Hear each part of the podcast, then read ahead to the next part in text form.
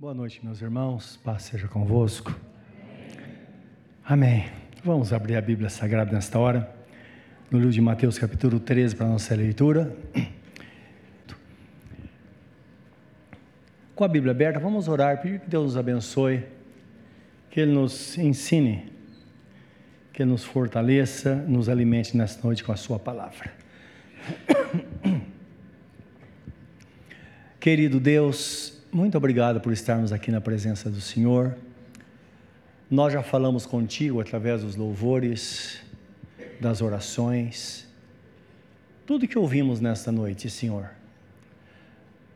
Mas sabemos que agora é um momento solene, onde nós paramos para ouvir a voz do Senhor. Que é o momento que o Senhor fala conosco através da tua santa palavra. Uma palavra diretiva, com o endereço certo, como o Senhor mesmo disse, a minha palavra não tornará para mim vazia, antes cumprirá, cumprirá aquilo que me apraz. Que o teu propósito seja cumprido hoje, Senhor. Que o nosso coração esteja aberto para recebê-la e que a tua graça nos envolva de forma muito grande, nos fortalecendo, nos preparando. Meu Deus, que nesta noite seja uma noite de reconciliação, de louvor, de conversão, que quando paramos com o Pai amado, o Senhor e nos indica o caminho a seguir. E amanhã está aí, Senhor. Teremos uma semana à frente e queremos estar na tua vontade. Que o Senhor nos abençoe, em nome de Jesus. Amém. Capítulo 13, meus irmãos, vamos ler do versículo 1 ao 9, depois do 18 ao 23, que tem um intervalo aí, não é? Então vamos ler nessa sequência. Naquele mesmo dia, saindo Jesus de casa, assentou-se à beira-mar. Grandes multidões reuniram perto dele, de modo que contou, de modo que entrou num barco e se assentou. E toda a multidão estava em pé na praia. E de muitas coisas lhes falou por parábolas, e dizia: Eis que o semeador saiu a semear. E ao semear, uma parte caiu à beira do caminho, e vindo as aves dos céus, a comeram. Outra parte caiu entre caiu em solo rochoso, onde a terra era pouca, e logo nasceu, visto não ser profunda a terra. Saindo, porém, o sol, a queimou, porque não tinha raiz, e secou-se. Outra caiu entre espinhos, e os espinhos cresceram e a sufocaram. Outra, enfim, caiu em boa terra e deu fruto a cem, a sessenta e a trinta por um. Quem tem ouvidos para ouvir, ouça. Atendei vós, pois, a parábola do semeador, no versículo 18 agora. A todos que ouvem a palavra do reino e não a compreendem, vem o maligno e arrebata o que lhes foi semeado no coração. Este é o que foi semeado à beira do caminho. O que foi semeado em solo rochoso, esse é o que ouve a palavra e a recebe logo com alegria, mas não tem raiz em si mesmo, sendo antes de pouca duração. Ele chegando à angústia ou à perseguição por causa da palavra, logo se escandaliza. O que foi semeado entre os espinhos é o que ouve a palavra, porém, os cuidados do mundo e a fascinação das riquezas sufocam a palavra e fica infrutífera. Mas que foi semeada em boa terra, é o que ouve a palavra e a compreende, esse frutifica e produz a cem, a sessenta e a trinta por um. Amém. Quem tem ouvidos para ouvir, ouça. Jesus, geralmente, ele falava isso quando proferia uma, palavra, uma parábola. A parábola é sempre uma história terrena, de fácil compreensão. Os irmãos podem observar que fala coisa do dia a dia, né? fácil, fácil compreensão que uma vez bem entendida, ela traz consigo uma lição muito grande de ordem espiritual, moral e ética, porque diz respeito à nossa vida. Então, assim Jesus nos ensinava, por isso que diz que ele ensinava muitas coisas por parábolas. Aqui ele está na praia, então imagina, ele na praia, sentado num barco, aquela multidão em pé na praia, e é interessante, ou Jesus ensinava na praia, ou então na encosta do Monte das Oliveiras. Os irmãos estão lembrados disso? Isso por causa da acústica. que facilitava quando ele falava com um número muito grande de pessoas, as pessoas ouviam perfeitamente, não é? Então não era como hoje que tem os aparelhos que que reproduz a voz, que coisa. Não, na época não. Então precisava ter um lugar acústico muito bom e Jesus, claro, conhecedor de todas as coisas, ele sabia a maneira que as pessoas pudessem ouvir bem e compreender bem o que ele falava. Então, para ouvir bem, ele procurava um lugar de boa acústica e para que as pessoas entendessem bem, ele falava por meio de parábolas, de forma mais simples possível, que seria impossível uma pessoa não compreender aquilo que ele estava ensinando. E aqui Jesus compara, em primeiro lugar, aquele que prega a palavra, a um lavrador que semeia a semente.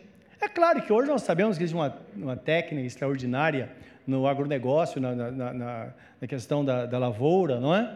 Uma técnica muito avançada, mas na época não era assim. Eles aravam a terra com, com arado puxado com animais, e depois quebrava todos aqueles torrões, e eles jogavam a semente e alguém vinha depois, às vezes as crianças vinham cobrindo com os pés aquela semente, até que todos estivessem coberta, não é? Então é a forma que eles faziam. Agora uma coisa certa que Jesus, a intenção de Jesus aqui é essa, é acerca do lavrador, que o lavrador espera que todas as sementes nasçam. Não é verdade? Então ele tem esse cuidado. Uma vez nascendo, ele espera que elas produzam e que elas cresçam e produzam frutos. Mas o texto nos mostra, e a realidade é essa, que tudo depende de onde a semente vai cair ao ser semeada. É isso que Jesus ele fala nessa parábola. Então, disso depende o resultado final. Porque não adianta simplesmente ter fé e achar que vai terminar bem, se não, se não fizer as coisas de acordo com as normas, não é? Então, se a colheita será boa ou não, tudo depende de que forma a plantação foi terminada. É isso que Jesus nos mostra, né? E aqui o texto na, na parábola deixa bem claro uma coisa. Primeiro, que apesar de todo o cuidado, essa semente ela pode cair à beira do caminho, uma terra seca. Imediatamente as aves vêm e comem essa semente. E Jesus em seguida explica que essa semente comida é quando Satanás ele arrebata a palavra antes que ela entre em nós. Porque ela não está coberta, ela está fora ainda. Então, Satanás vem arrebata esta palavra e ela acaba desaparecendo, não vai, não vai ter, não vai ter colheita porque ela não foi plantada. Não é verdade? Ela estava descoberta. Agora nós sabemos, meus irmãos, que as sementes comidas pelos pássaros. Às vezes nós estamos num lugar como esse, nós não imaginamos que às vezes no momento, um desviar da nossa atenção por, por qualquer coisa, a gente perde o fio da meada e não entende o que Deus quer conosco, o que Ele quer falar conosco. Dá para entender isso? Então, a ordem divina é essa, o que Deus espera de nós, que a nossa atenção esteja totalmente voltada aquilo que Ele tem para nós. E o pensamento é esse: eu estou aqui, é como se eu estivesse sozinho. Nessa hora não importa muito o que o outro está ouvindo, o que importa é o que eu estou ouvindo. Nós temos o hábito, quantas vezes pode acontecer, de estamos recebendo uma palavra, estamos perto de alguém e alguém dá uma cutucadinha, olha, isso é para você, não é? Não, nunca é para o outro sempre é para nós aquilo que Deus, Deus está falando. É claro que nem tudo que Deus fala, porque a Bíblia Sagrada fala que na multiforme graça de Deus, Ele tem esse poder de ministrar, não é? E administrar as bênçãos espirituais, para que cada um receba a necessidade. Nós sabemos isso. Então creia, Deus tem a sua porção nesta noite. Aquela porção sua ela não pode ser arrebatada em hipótese alguma. Ela precisa entrar no seu coração, porque é uma semente que certamente vai produzir. Jesus fala também da semente que caiu entre as pedras e depois foi queimada pelo, pelo sol. E a explicação é que aquela pessoa que muitas vezes com muita alegria ela recebe a, verdade, a palavra e entrega a vida para Jesus. Sabe que tem pessoas assim? Tem pessoas que entram na igreja e falam: ah, hoje encontrei tudo o que eu esperei durante a vida toda. Agora sim, tudo vai mudar. Só que chega na segunda-feira, ela percebe que parece que as coisas não mudaram. Porque a semente é plantada, ela tem que germinar, crescer, produzir, e depois tem a colheita. É necessário paciência. Lembra que está escrito? Sejam pacientes como o lavrador que lança semente na terra e espera as primeiras e as últimas chuvas até que venha a colheita. Então há um tempo. Ninguém planta hoje e vai colher hoje, não. E a pessoa que tem esse encontro com Jesus desta forma, ela não consegue permanecer. E o texto fala que essa pessoa se torna uma pessoa melindrosa. Por isso que é muito perigoso. A pastor Sandra falou há pouco tempo aqui, semana passada, não foi na memória, sim, quando ela estava pregando, acerca da nossa formação familiar, que nós criamos filhos melindrosos, que eles não podem ser contrariados em hipótese alguma. Eles não sabem esperar. E a criança é assim, desde que ela nasce. O que acontece com a criança que não sabe falar? Está com fome, ela faz uma gritaria que não tem nem jeito. Com o tempo, a mãe vai distinguindo o tipo de choro. Se o choro é porque ela está com fome, se alguma coisa está doendo, se ela precisa ser trocada, não é assim? Então a mãe vai pegando isso. Mas a criança não, ela quer que aconteça tudo ontem, não é verdade? Então precisamos entender e aprender com Jesus que devemos ser pessoas pacientes e nunca ser pessoas melindrosas. Jesus fala as pessoas melindrosas são aquelas que se ofendem facilmente. Dura coisa é precisar tratar com alguém pisando em ovos, não é verdade? Porque você fala alguma coisa, a pessoa já fica armada. Não, meus irmãos, o mundo não é assim. No mundo nós encontramos situações difíceis, as pessoas são cruéis. E a Bíblia Sagrada fala, Jesus fala, o diabo vosso adversário, andem de redor de vós, rugindo como leão, tentando a quem possa tragar. E nós vamos estar atentos a isso, não é? O qual resistir firmes na fé, sabendo que as mesmas aflições acontecem com vossa irmandade no mundo inteiro.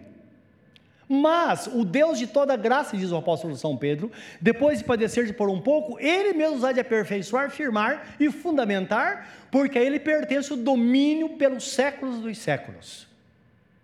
Isto é, o nosso Deus, ele cuida de todos, mas uma coisa é certa: todos os nossos irmãos, no mundo todos, todos passam por problema, todos, todos é, enfrentam dificuldades, e é claro, diariamente nós recebemos é, propaganda enganosa acerca da vida cristã.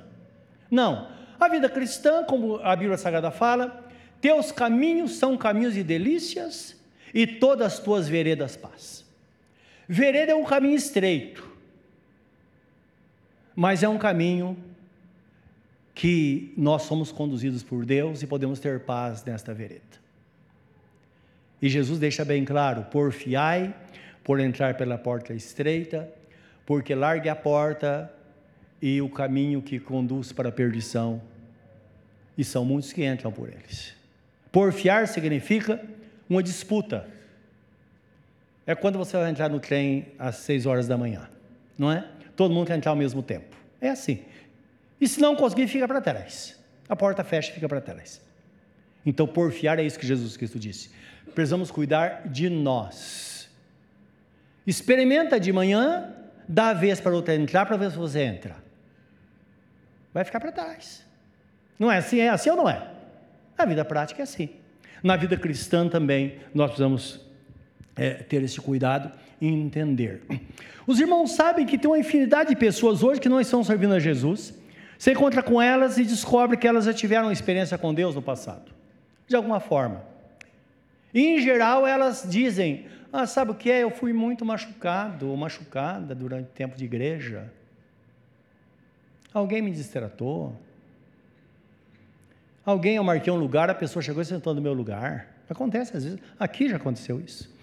A pessoa brigar porque chegou alguém e está no lugar dela. Os irmãos entendem? Entendem? A pessoa vai embora. Outro fala, ah, mas o pastor me tratou tão mal.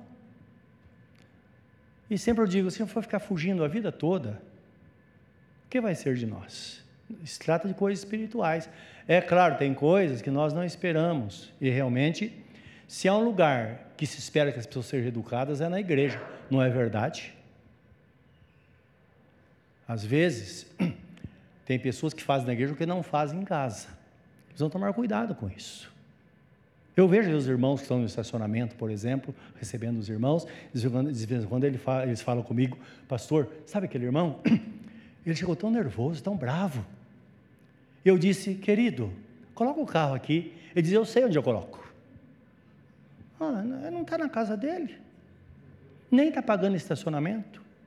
O irmão que está conduzindo é um voluntário. Está fazendo para o Senhor, com todo carinho. Coloca o carro de ré. Não, eu coloco de frente. Os irmãos estão entendendo? E é só um exemplo. Então, na igreja é um lugar que a gente espera educação, fineza. Seja uma pessoa cortês, seja uma pessoa amável. Se você não é, faz de conta, faça de conta que é. Não é? O que a mãe fala para as crianças: faz de conta que você é educada, não é? Vai chegar a visita, faz de conta que você é educada. Sim, devemos agir assim. A Bíblia fala que devemos servir uns aos outros com amor, não é? Claro, eu tenho meu lugarzinho encostar o carro aqui na igreja. Sempre a gente cria o hábito, né? Mas tem um horário certo para sair de casa. Então, o dia anterior, eu falo com a minha esposa, que ela demora um pouquinho mais para se arrumar. Eu digo a ela: olha, amanhã temos que ir tal hora daqui, porque se nós sairmos 10 minutos a, além, nós vamos deixar o carro em outro estacionamento, ou lá na, perto do portão. Os irmãos estão entendendo? Então todos nós pagamos o preço. Mas se eu chego na igreja, irmão fala, pastor, olha, o senhor tem que deixar o carro no estacionamento. Eu vou estacionar lá. Os irmãos estão entendendo? Nós estamos aqui para obedecer. E lembra, o maior serve o menor, não está escrito? Maior é aquele que serve mais. Então é o caráter da igreja, é inverso ao mundo, não é? No mundo é assim: quem tem poder manda e que tem juízo obedece. Na igreja de Deus, não. Jesus Cristo disse não, porque até o Filho do Homem não veio para ser servido, mas veio para servir e dar a sua vida em resgate de muitos. Amém, meus irmãos? Então guarda isso. Vira para a pessoa que está ao seu lado agora, olhe bem nos olhos dela e fala: irmão, não seja uma pessoa melindrosa. Fala para ela. Lembra disso. Seja não vai ser uma benção, não é verdade? Então, a semente, o propósito do lavrador é jogar a semente e ele tem a confiança que vai cair no lugar certo. Mas às vezes ela cai à beira do caminho, às vezes cai entre, entre as pedras, não é? Ela pode cair também entre os espinhos. Agora, uma coisa que alegra o meu coração é que para tudo tem jeito. Quando Jesus dá o ensinamento, ele está dizendo: olha, isso é assim, mas pode não ser assim. Tudo depende da atitude do coração da pessoa.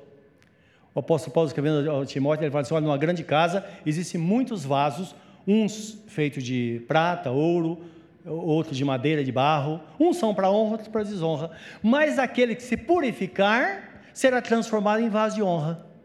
Então a igreja tem esse poder na presença de Deus que nós somos transformados, nós estamos aprendendo, nós removemos as pedras, nós é, cobrimos a semente que está à beira do caminho, e aquela que está entre os espinhos do texto sagrado, que ela cresce naturalmente, mas só que os espinhos crescem ao mesmo tempo, e aquela boa semente, ela, ela é, aquela planta, ela é sufocada por aquela erva daninha.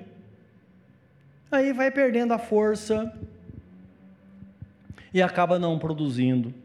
E ele fala que isso acontece pela sedução das coisas materiais, das riquezas e dos prazeres do mundo. Tudo aquilo que nos atrai. Então, lembrar que a carne, a natureza humana, sempre luta contra o espírito, e o propósito é para que ele não faça aquilo que a gente quer. Aquele que pende para o espírito colhe vida, aquele que pende para a carne colhe morte, diz o apóstolo Paulo escrevendo, me parece, aos romanos, né? essa palavra. Em João capítulo 2, primeiro de João capítulo 2, versículo, acho que é 15 a 17, que fala assim, não ameis o mundo, nem o que no mundo há. Porque aquele que ama o mundo, o amor do Pai não está nele. Então toda a concupiscência dos olhos, da carne e a soberba da vida não pertence ao Pai, mas ao mundo. O mundo passa, bem como a sua concupiscência, mas aquele que faz a vontade de Deus, esse permanece para sempre. Então, ele está falando de tudo aquilo que de fato nos atrai, não é? Então, as riquezas, bens materiais. Sabe que tem pessoas que às vezes passam a vida e nunca tem muitos bens materiais, mas ela luta a vida toda para ter, não é? E hoje ainda com esse movimento das igrejas, não é? Com essa teologia que é pregada, de que a pessoa, você dá 100 e recebe 500, por aí, o caminho é mais ou menos esse. Então, a igreja se tornou uma igreja avarenta, que ela, muitos irmãos correm atrás disso. Claro, espero que você não faça isso, porque é um caminho errado, não é? E a propaganda também. Então, dizendo que só vai ter coisas boas, e as coisas não são assim. E hoje surgiram os coaches, né? Que além da, da, do mundo secular, tem os coaches da igreja também. O que eles fazem? Eles pegam textos isolados da igreja e trabalham, é intencional, e transmitem uma, uma palavra de impacto motivacional para despertar a pessoa. E a pessoa sai convicta de que ela pode fazer qualquer coisa. Agora, fico, fico, imaginando quanta, quanta frustração depois que tudo isso passar. Jesus disse: No mundo tereis aflições, mas tem de bom ânimo, porque eu venci o mundo. A vida é conduzir de passo a passo, não é? Na presença de Deus, nós vamos conquistando, fazendo tudo na presença de Deus, na, na, na direção do Senhor. Quando Jesus fala que um, uma semente produziu 30, a outra 60 e 90, é a mesma proporção e entendimento da, daquela parábola dos 10 talentos. Estão lembrados disso? Que a um Jesus ele deu 10, outro deu 5, outro deu 2. E mandou, vai negociar. Mais tarde que o senhor voltou para pedir, voltou para pedir contas, aquele que tinha cinco trouxe dez e disse: Senhor, eu dobrei. O que tinha é, dois trouxe quatro. E o que trouxe um disse: Senhor, eu sabia que o Senhor é, é muito rígido, que o Senhor pega, o Senhor pede onde não tem, onde o Senhor não colocou. Meus irmãos, isso é uma acusação séria contra Deus. Deus não pede de nós além daquilo que Ele dá. Primeiro Ele dá, para que depois a gente possa é, entregar a Ele. Não é isso? Está escrito que ninguém pode é, dar nada se não tiver. É por isso que até nas ofertas diz assim: cada um contribua segundo o proposto no coração. O julgamento está nas nossas mãos. Então não podemos acusar a Deus dessa forma. Mas o que me chama a atenção é que o texto fala que ele descobriu, que ele, ele distribuiu segundo a capacidade de cada um. Ora, você pode colher 30. O outro que está ao seu lado pode colher 60. O outro pode, pode colher 100. Você pode ter o suficiente para viver uma vida plena na presença de Deus, mas nunca vai ter além. O outro pode ter muito, mas está escrito que o nosso Deus é tão justo conosco que ele faz com que aquele que colhe muito não tenha demais e aquele que colhe pouco não tenha falta porque é Ele que, segundo a sua riqueza, Ele supre cada uma das nossas necessidades em glória por Cristo Jesus, o nosso Senhor. Podemos descansar nele. Tudo isso nós vamos avaliar na nossa partida. Quando tudo terminar aqui, nós vamos olhar para trás e vamos perceber que valeu a pena nós vivermos para Deus, na dependência dEle, muitas vezes em aperto, outra hora em largueza, muitas vezes em grande tribulação, outra hora em paz mas nós atravessamos, nós vencemos como ele venceu, e lá ele vai dizer: agora recebe a coroa da vida, e nós entraremos para a eternidade. Então, pode acontecer de cair entre os espinhos, mas o ideal seria fazer uma seleção. Nós está falando de renúncia daquele que vai continuar ou não no caminho deste mundo. Ou então ela pode, ela pode cair numa boa terra, como o texto está escrito, então vai produzir muito. E é uma boa palavra essa. Todos nós queremos estar debaixo da benção de Deus. Está escrito em Provérbios 25, 11, um texto que sempre eu cito, eu gosto muito dele, que fala assim: que a palavra dada ao seu tempo, a boa palavra, ela, ela é como maçãs de ouro colocada em salvas de prata. Então está falando que a maçã de ouro é a palavra de Deus. A salva de prata é o nosso coração. Coração preparado para receber, sabendo, meus irmãos, que tudo que foi feito foi feito por nós e para nós. Por que, que Jesus deu a vida lá na cruz? Não foi por nós? Então a Bíblia Sagrada fala que a vontade de Deus é que todos sejam salvos mediante o conhecimento da verdade. Então Jesus deu sua vida para resgatar homens e mulheres do pecado, para levar essa humanidade para viver com Ele para sempre. E o que às vezes eu fico pensando, né? Que a palavra fala do, do eterno sacrifício, sacrifício completo, que foi suficiente para pagar o pecado de toda a humanidade. Eu fico imaginando quantas e quantas pessoas não vão estar lá na presença de Deus e não têm do que reclamar, porque elas ouviram a palavra, Jesus morreu por elas, e coisa dura, chega lá com a dívida tão grande nas costas, sendo que essa dívida já foi paga.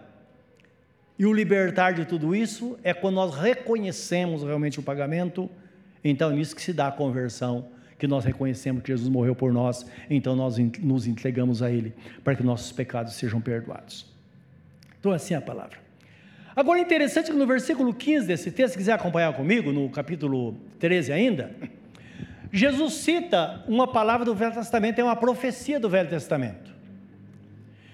Então, profecia é uma palavra de Deus, que é direcionada às pessoas, aos homens, e ela vem para corrigir, vem para uma transformação. A profecia nunca é para condenação, é a, a profecia é uma palavra que mostra os dois caminhos. Olha, se você permanecer assim, esse vai ser o seu fim. Agora, se você se converter, seu fim vai ser diferente. E olha o que Jesus fala aqui do Velho Testamento. Ele diz assim: o coração deste povo está endurecido, e ouviram de mau grado com seus ouvidos, e fecharam seus olhos para que não vejam, para que não vejam com os olhos, ouçam com os ouvidos, compreendam com o coração, se convertam e eu os cure. Então, esse, esse era o lamento de Deus ao povo de Israel. Vocês permanecem doentes por causa disso. E sabemos, quando Jesus fala que, a Bíblia fala que Jesus levou sobre si as nossas dores lá na cruz, está falando das dores das enfermidades físicas, emocionais, da alma e também espirituais. Está falando de uma cura completa, algo que ele veio para isso, portanto, é a vontade dele nos dar isso. Agora, para que sejamos curados por ele, precisamos, os textos mostram que devemos ter um coração mole. O que significa? Um coração sensível, porque somente com um coração sensível nós vamos ouvir de bom grado, isto é, de boa vontade, a palavra de Deus, ou com boa vontade. Ouvir a palavra com má vontade, meus irmãos, não resulta em nada. Por isso, que em Atos 2,41 fala que num dia quase 3 mil pessoas se entregaram a Jesus, foram batizadas, mediante o testemunho dos apóstolos, mais precisamente a palavra do apóstolo Pedro. E o texto é claro em dizer, em Atos é, 12,41, 2,41, que os que de bom grado receberam a palavra, essa, esse texto é, está na Bíblia Revista e Corrigida, na atualizada fala aqueles que receberam a palavra, não é? Então, aqueles que de bom grado receberam a palavra, eles foram transformados, saíram de lá transformados. Por quê? A atenção estava naquela palavra.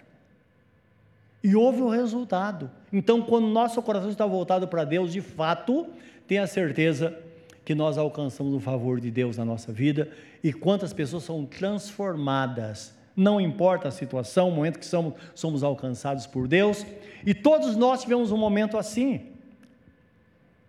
E algumas pessoas, às vezes, entregam a vida para Jesus, ou é criado da igreja desde criança, depois é batizada professando a fé, mas vai ter um momento na vida dela em que ela vai ser tocada por Deus de fato de uma forma extraordinária. Vai acontecer. Eu lembro que com 19 anos de idade, 12 anos de idade, fui batizado. Eu lembro a forma que Deus falou comigo, foi um momento muito espetacular. Depois passei toda a adolescência, como qualquer adolescente, mas com 19 anos, eu me lembro muito bem quando de repente Deus tocou e trouxe aquela transformação. Mas eu me lembro a tensão, o que me prendeu naquele culto. Era um culto de oração, eu estava ouvindo a palavra, e de imediato eu pensei, eu, eu percebi que aquela palavra tinha a ver comigo. Aí minha atenção ficou presa àquilo que eu estava ouvindo, e as coisas foram acontecendo, progredindo. Um dado momento eu falei com Deus, falei, Senhor, custe o que custar, hoje eu quero ser aqui transformado por Ti. Hoje eu me entrego a Ti. Eu abro mão de tudo, eu não sei o que vai acontecer. E realmente eu me lembro que a partir daquele dia minha vida foi transformada, as coisas mudaram. Mudaram tanto que eu cheguei no trabalho, as pessoas perguntavam: o que aconteceu? O que está acontecendo? Eu dizia nada. Não. E aí depois ia testemunhando para as pessoas, porque a mudança foi radical de fato, e o nosso Deus faz isso. Não é? Então tem esse momento na nossa vida. Então o texto sagrado fala: devemos ouvir a palavra de Deus com os olhos abertos, dispostos a compreender o que estamos ouvindo. É claro, quando ouvimos a palavra, meus irmãos, às vezes nós julgamos esta palavra. Não é errado. Tanto é que na Bíblia Sagrada, até as profecias devem ser julgadas, não está escrito? Ninguém deve profetizar e jogar uma palavra ao léu, não. Tudo tem que ser julgado. Por quê? A palavra é santa, a profecia é santa, tudo que vem de Deus é santo, mas sempre vai passar por um canal impuro, que tem impureza. E quando passa por nós, seres humanos, ela pode ser contaminada com nossas ideias. Porque toda palavra tem, leva consigo a nossa alguma coisa de nós, que faz parte da nossa personalidade. Não é verdade? Então quem está ouvindo precisa julgar, sim. Agora, para julgar, precisa ter atenção para não passar vergonha diante de Deus. Não é verdade? Existe um texto na Bíblia Sagrada, numa igreja todos conhecem, a igreja de Bereia, está em Atos capítulo 17, versículo 11. Então, Paulo pregou em Tessalônica, em Éfeso, em Filipos, e igrejas se formaram lá. O texto fala, diz assim que quando chegaram em Bereia, então Lucas, que era um, um, dos, um escritor, foi evangelista, o escritor escreveu um dos evangelhos, ele era um médico. E ele é, observou o que estava acontecendo, não era, ele pegou informação sobre isso, talvez nem estivesse presente lá, mas pegou informação. A informação que ele nos dá é o seguinte: que os irmãos de Bereia eram mais nobres do que os de Tessalônica. Porque os Tessalônicos ouviam a palavra, eles queriam, na verdade, receber a bênção e ir para casa. Não importa como. Não importa a procedência. Os de Beré, não, eles eram nobres, porque eles ouviam os apóstolos falarem, pregarem, e eles examinavam na Bíblia Sagrada. Já existia a Bíblia Sagrada, a Torá já existia, o Velho Testamento. Eles examinavam para ver se aquilo era verdade. Que tal, meus irmãos? Cada um de nós ter essa nobreza de ouvir a palavra e testar, examinar tudo aquilo que ouvimos. Se tiver qualquer dúvida, questionar. Escuta, mas por que, que isso é assim? Por que, que não é de outra forma? Nós teremos a segurança de estarmos sempre na, na pessoa, na, na vontade de Deus, não é? E nós sabemos que é desta forma que a pessoa se rende com consciência ao Senhor e ela vai ter uma conversão real. Esta pessoa que quando se converte, ela sabe o que está fazendo, ela sabe o caminho que ela entrou, ela sabe como vai ser a sua vida cristã. Por isso tem pessoas que começam a vida cristã e não importa o que aconteça, ela passa a vida na presença de Deus, porque ela sabe, ela sabe como a palavra foi dada por Deus. E tudo depende de nós, não é? Lembra, a semente que caiu na boa terra. Agora, o texto do versículo 15 que nós lemos, que fala da dureza de coração, o texto fala assim: que o propósito é que compreendam com o coração e se convertam para que os cure. Então, o propósito da palavra é esse, é essa. Que as pessoas com entendimento, elas tomem decisão, para que estejam debaixo da vontade de Deus para que esteja debaixo da promessa, e a promessa é muito grande. Lembra o que diz no Salmo 1 e também em Jeremias 8,17, que diz assim: Bendito é a, ou bendita a pessoa cuja esperança está no Senhor, cujo braço forte é o Senhor. Esta pessoa será como árvore plantada junto aos ribeiros de água, que dará o seu fruto na estação própria. Ela não receia o calor, e tudo quanto fizer prosperará. Olha para você hoje. Qual a fase da sua vida? Hoje. E pensa: está tudo bem ou poderia ser melhor? Então, produzir o fruto na estação própria. Se você é adolescente, você pode produzir o fruto da sua estação própria, como adolescente. Você sabe o que fazer hoje. Um adolescente, por exemplo, ele não vai pensar em se casar e formar uma família. Ele sabe que o dever dele é estudar. Não é verdade? Se preparar. É uma sequência. Ele se preparando, ele vai conseguir um bom emprego.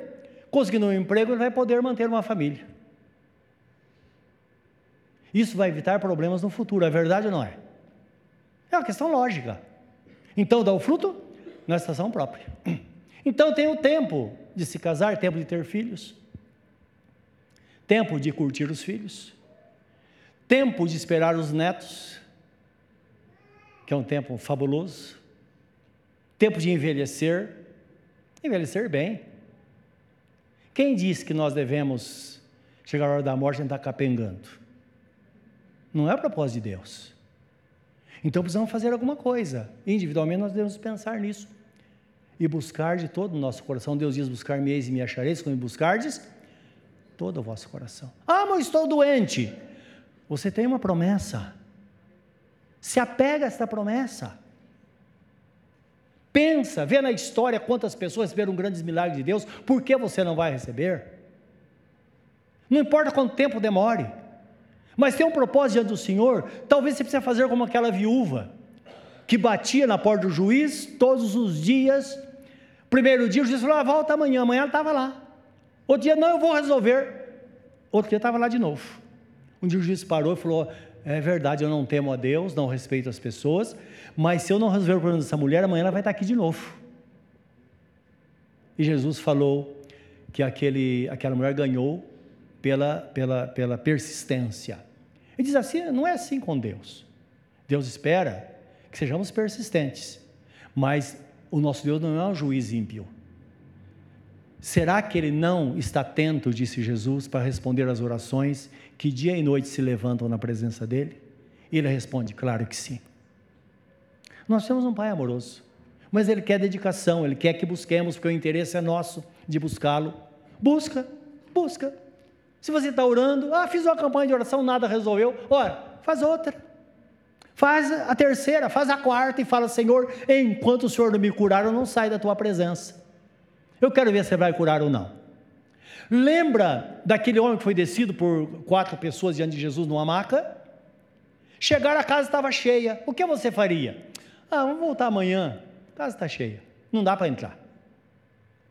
Não, eles subiram, abriram o telhado e desceram aquela maca na frente de Jesus. Se você fosse Jesus, o que você faria? Você teria uma saída a não se curar? Não. Eu penso que é tudo ensinamento para nós, não é? Para buscarmos a Deus de todo o nosso coração, e nosso Deus fala: clama a mim, e eu te responderei, e te anunciarei coisas grandes e firmes que não sabes. Deus tem coisas grandes para a sua vida. Se apega a essas coisas, meus irmãos. Nosso Deus é fiel e a palavra tem que se cumprir na nossa vida. E felizes são aqueles que entendem, que realmente compreendem que a promessa é para si e buscam de fato de todo o coração. Então nós sabemos, meus irmãos, que compreender de coração é entender que esse tempo hoje, o tempo hoje é o tempo de Deus para a nossa vida, não é amanhã. Não é amanhã. E nós sempre devemos esperar protelar as coisas. Não. Livro de 2 de Paulo aos Coríntios 6, 2 diz assim: Ouve-te no tempo aceitável e socorre-te no dia da salvação. Mas hoje é o dia aceitável E hoje é o dia da salvação. Então, quando recebemos a palavra, significa que as coisas devem acontecer hoje, não amanhã. Não amanhã. E Deus ele dá a provisão. Me lembro certa vez, nós estávamos reunidos aqui, quando tinha o mezanino aqui ainda, e num dado, num dado momento do culto, o Espírito Santo falou comigo acerca de uma pessoa que estava numa situação, num aperto, situação, um perigo muito grande na vida dela. E nós oramos naquele momento para aquela pessoa. E acabamos de orar, essa pessoa, é, ou melhor, um, um, momento antes, minutos antes, ela estava tão inquieta, recebeu um telefonema de um encontro que essa pessoa tinha, e ela saiu rápido, só que chegou no estacionamento, o carro dela estava entre os demais. E ele queria que o pessoal tirasse os carros da frente para ele sair. O irmão falou: não dá para sair. E ele voltou, voltou contrariado para dentro. Mas eu não sabia nada disso, imagina, aconteceu lá fora essas coisas. E uns dez minutos depois, o Espírito Santo falou comigo que a gente devia orar por ele, porque era uma cilada, ele ia perder a vida naquela noite. Olha só o que Deus fez. Deus fechou as portas, criou toda aquela situação, e depois que passou isso, ele testemunhou e disse: Olha, se eu tivesse sido de fato, teria sido um encontro mortal. Deus cuida de nós. Não há Deus como o nosso, diz a Bíblia Sagrada, que trabalha dia e noite em favor daqueles que esperam por Ele. Agora mesmo está preparando o dia de amanhã para você. Ele está cuidando, nós vamos compreender isso. Então, é entender. Quando recebemos a palavra, recebemos por quê? Faz parte do plano que Deus tem para a nossa vida. A Bíblia é clara em dizer que Deus nos predestinou para a salvação. Agora, essa predestinação não é um, algo aleatório, não, você vai, você não vai, não é isso. A Bíblia Sagrada é clara em dizer que todos nós somos predestinados em Cristo para a salvação. E predestinar significa traçar um plano antecipado, traçar o destino daquela pessoa. E nós sabemos disso. Sabemos qual o destino de uma pessoa se ela entrega a vida para Jesus ou se ela rejeita Jesus. Todos nós sabemos disso. Romanos 8, 26 em 28, quando diz que todas as coisas cooperam para o bem daqueles que amam a Deus, está escrito, porque Ele nos predestinou em Cristo, e aquele que nos predestinou também nos chamou, e aquele que nos chamou também nos justificou, e aquele que nos justificou nos glorificou. Então fala do plano de Deus.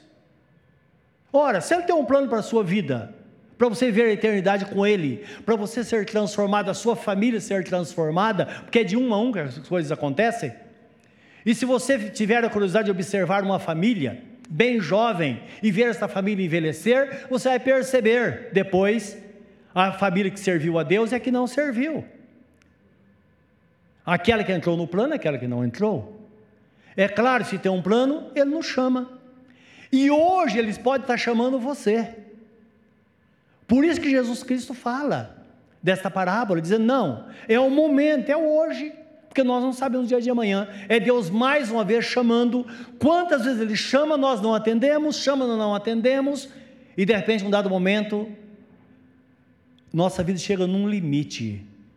Ele te fala: não tem mais o que fazer. Mas precisa chegar nesse limite? Claro que não. Quanto antes nós acertarmos nossa vida com Deus, tanto mais nós vamos ter a benção do Senhor e vamos garantir o nosso futuro em paz na presença dEle. Vamos entender que de fato Ele é o bom pastor que deu a vida por nós e com Ele nós teremos todas as coisas, como está em Romanos 8,32. Aquele que não, aquele que não negou o seu único filho, antes o entregou por nós, será que não nos dará com Ele também todas as coisas? E podemos responder que sim, Ele dará sim, com Ele todas as coisas. A oportunidade pode ser única na nossa vida, por isso que devemos atender ao chamado. Nós nunca sabemos quando que vai ser a última oportunidade. Tem uma história bíblica no livro de Marcos 10, 46, do cego de Jericó. Estão lembrados dele? Cego de Jericó. De repente, o texto fala que Jesus entrou em Jericó e ia passando. Então ele ia passando. Como acontece as oportunidades na nossa vida, elas vão passando. Se você pega, tudo bem. Se não pega, fica para trás. Não é assim? Se você deixa para trás, passou. E o cego percebeu, ele era um mendigo, e ele começou a gritar: Jesus, filho de Davi, tenha misericórdia de mim. Jesus, filho de Davi, tenha misericórdia de mim. E os discípulos disseram: Cala a boca, você está atrapalhando o mestre, fica quieto. De repente, Jesus percebe isso, ele para a multidão e chama o cego, fala: Traga ele para mim. E chegando para Jesus, Jesus falou: Escuta, o que você quer, quer que eu te faça? É óbvio, o cara é cego. Óbvio não. Senão Jesus não teria perguntado: O que queres que eu te faça? Senhor, eu quero ver. E Jesus o curou naquela hora. Dali Jesus foi para Jerusalém para ser crucificado, nunca mais ele passou por aquele caminho. Era a última oportunidade dele. E percebam, nós percebemos que tudo se mobilizou contra ele naquele momento. Alguém que estava ali era alguém invisível para a sociedade. Mas quando surgiu a oportunidade, tudo se mobilizou contra ele para que ele não recebesse a libertação, não tivesse o um encontro com Jesus. Ele só tinha Jesus a seu favor. Por quê, meus irmãos?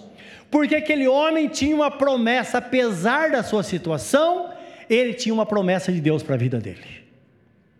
Quando ele clamou, Jesus, filho de Davi, tem misericórdia de mim, é um pedido que somente um judeu poderia fazer, porque ele fez aquela, aquela, aquela oração, aquele pedido, ele evocou uma promessa que Deus tinha feito a Davi, que da descendência dele viria Jesus, o Salvador. Por isso que ele faz Jesus, filho de Davi, tenha misericórdia de mim.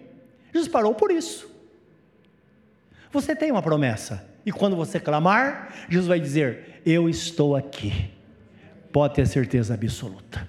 Não importa o que aconteça em de redor, é certo que tudo vai convergir, tudo vai se organizar para que você não receba a bênção de Deus na sua vida.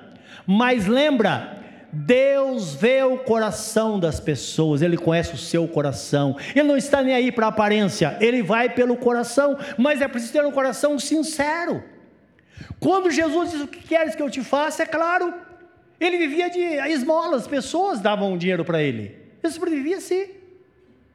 Ele tinha consciência que a sua vida ia mudar a partir daquele momento.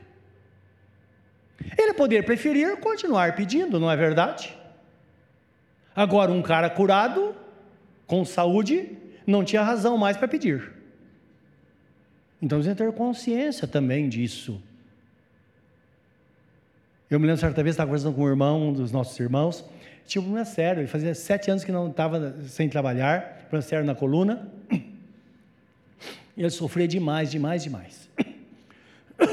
E nesse tempo, ele foi transferido para a nossa igreja, veio falar comigo e contou essa história. Falei, você quer ser curado por Jesus? Claro que quero. Oh, estou orando tanto tempo. Falei, você tem que saber uma coisa, se curar você hoje, mas você vai ter que trabalhar. Era motorista de ônibus? Amanhã você vai pegar o ônibus de novo. Você tem consciência disso? Mas por que você está falando isso comigo? Eu falei, porque tem pessoas que às vezes elas estão doentes, estão recebendo da, o seguro, da, da, da, o desemprego, alguma coisa, estão na caixa, como se diz, não é? recebendo do, do INSS, e quando vai fazer a perícia, ela tem febre, ela tem a pressão sobe, porque no fundo ela não quer, não é?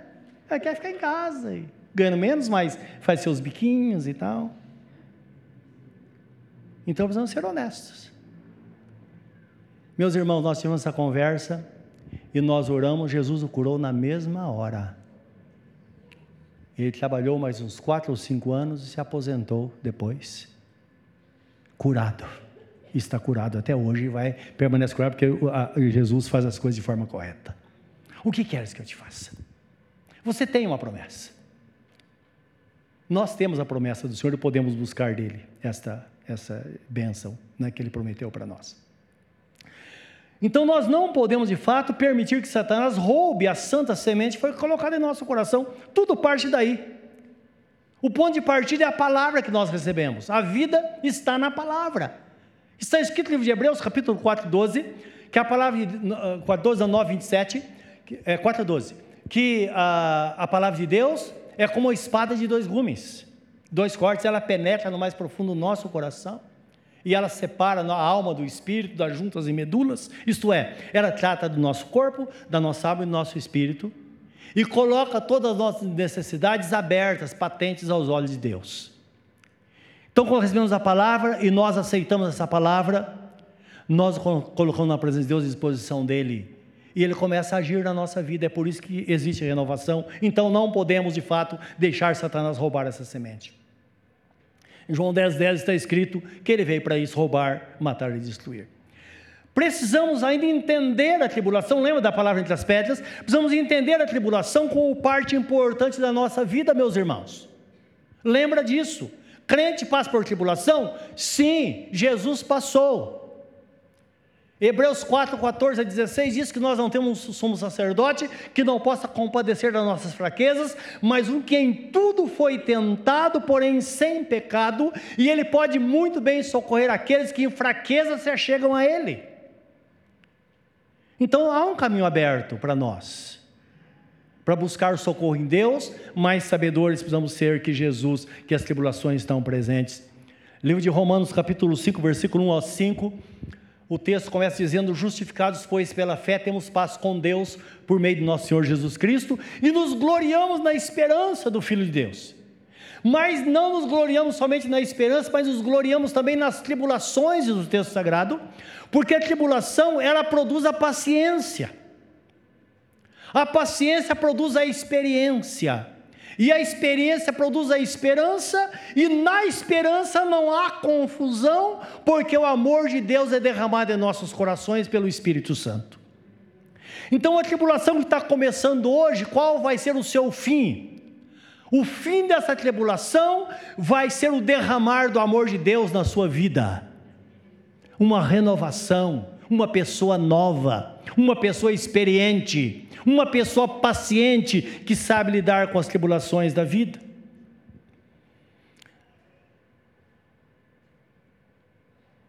Então, além de entender as tribulações, nós precisamos, não podemos permitir que as coisas deste mundo sufoquem a semente que foi lançada no nosso coração. Precisamos guardar isso todos os dias. Vivemos num tempo hoje que parece estar tudo junto e misturado, não é verdade? A igreja, o reino de Deus e mundo, o sistema deste mundo. Mas lembra, a palavra não muda. A palavra é o caminho para a nossa vida. Feliz é aquela pessoa que anda na presença de Deus. E quando está na presença de Deus, tudo é possível. Tiago, irmão de Jesus, escreve assim: qualquer que quiser ser amigo do mundo, constitui-se inimigo de Deus. É uma escolha nossa escolha do crente todos os dias qual o caminho que devemos seguir. Então nós sabemos, dependendo do lado que nós vamos, nós sabemos onde, onde vai chegar. Existem as encruzilhadas da vida e Deus sempre vai falar conosco. Ninguém é enganado. Hoje estava conversando com uma irmã, ela está falando do casamento, que estava uma droga, que estava, foi, ela foi de certa forma agredida pelo marido, pessoa recém-casada. E eu falei, mas você sabia tudo isso? Não sabia? Você não sabia? Deus nunca falou com você isso? Ela falou no dia do casamento. Eu comecei a sentir um mal-estar. E eu falei para minha mãe: não vou me casar. Eu vou fugir, vou fazer alguma coisa. Eu disse: por que você não fez? Se tivesse feito, teria escapado de tudo isso. Ainda bem que ela não tem, que eles não têm filhos. E se tivesse? Os irmãos estão entendendo? Então as coisas estão aí. Sempre Deus vai fazer isso. A palavra de Deus fala no livro de Isaías, me lembro, capítulo 29, ou 30, me parece, tem um texto que fala assim: quando nós estivermos numa encruzilhada, certamente ouviremos uma voz dizendo: Esse é o caminho, ande por ele. Qualquer situação, se você buscar e falar, Senhor, qual é a tua vontade para a minha vida? Ele vai falar. como você que é pai e mãe falaria para o seu filho e para sua filha. E você que é filho, fique atento a isso. Deus usa muitas pessoas. Mas quero dizer uma coisa para você: Ele vai usar alguém na sua casa. Ele vai usar o seu pai, vai usar sua mãe. Ele vai usar para falar com você. Pelo menos dê atenção, até porque está escrito: honra teu pai e tua mãe para que te vá bem e tenha muitos dias de vida sobre a terra. E uma palavra para os pais também: não provoque a ira dos vossos filhos para que eles não fiquem desanimados. Então, está falando de uma vida de harmonia, para que Deus possa usar qualquer um. Algum tempo atrás, estava conversando com uma adolescente e ela disse: Eu não sei o que acontece na minha casa, minha mãe parece que é profeta. Eu falei: Toda mãe é profeta. Hora ou outra, Deus vai usá-la para falar com você. Só fique atento. É assim, meus irmãos, é desta forma que nós temos um futuro um futuro abençoado. Quem tem ouvidos para ouvir, ouça. Nós podemos dar uma interpretação positiva na palavra que Jesus fala em Mateus 13, 15, e, porque lá está uma forma negativa. Esse povo tem o coração duro, ouvidos fechados, não quer ouvir, e por isso eles não dão chance, eles não se convertem, não permite que eu os cure. É o que está escrito, porque o coração deste povo está endurecido, de mau grado ouviram com os ouvidos, fecharam os olhos, para não suceder que vejam com os olhos, ouçam com os ouvidos, entendam com o coração, se convertam e sejam por mim curados. Então nós podemos mudar aqui. Não é porque o propósito de Deus sempre é o lado positivo, não é um lamento. O coração deste povo foi amolecido. Ouviram de bom grado, abrir os seus olhos para que vejam, abrir os seus ouvidos para ouvir, para ouvirem. Compreenderam com o coração, se converteram, e agora eu vou curá-los. Não fica melhor?